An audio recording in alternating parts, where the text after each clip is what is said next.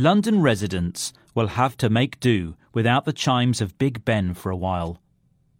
After 157 years of nearly uninterrupted service, the iconic clock in London has become worn and requires repairs. Steve Jaggs, keeper of the clock, said, This project will enable us to give one of Britain's most famous landmarks the TLC it so desperately needs and deserves. The Elizabeth Tower, a UNESCO World Heritage Site, houses the clock and is visited by 12,000 people a year. It's said to be structurally sound, but water caused damage to its masonry, and there's corrosion in the cast iron roof and belfry and the frame which holds the clock's bells. It all needs fixing.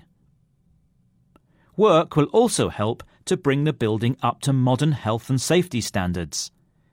It will have a lift installed to make it easier and quicker to evacuate an injured person, and give access to disabled people who can't climb its 334 steps.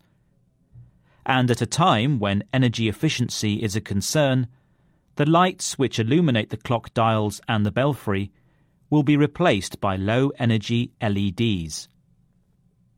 Work, with an estimated cost of £29 million, is set to begin early in 2017 and is planned to take three years. The clock will be silent for only a few months, though, and might come back to life in very special occasions. The name Big Ben originally referred to the 13.5 ton Great Bell within the tower, but ended up being used for the clock and tower too. The clock stands 96 metres above the Houses of Parliament.